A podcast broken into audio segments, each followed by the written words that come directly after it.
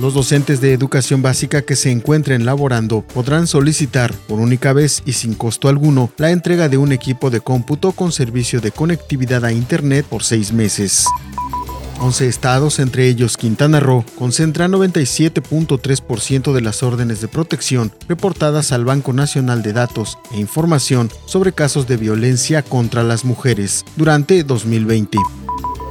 Alma Anaí González Hernández obtuvo un permiso de 90 días naturales para dejar el cargo como quinta regidora en el Ayuntamiento de Benito Juárez para asumir la dirigencia estatal de Morena rumbo a las elecciones de 2021.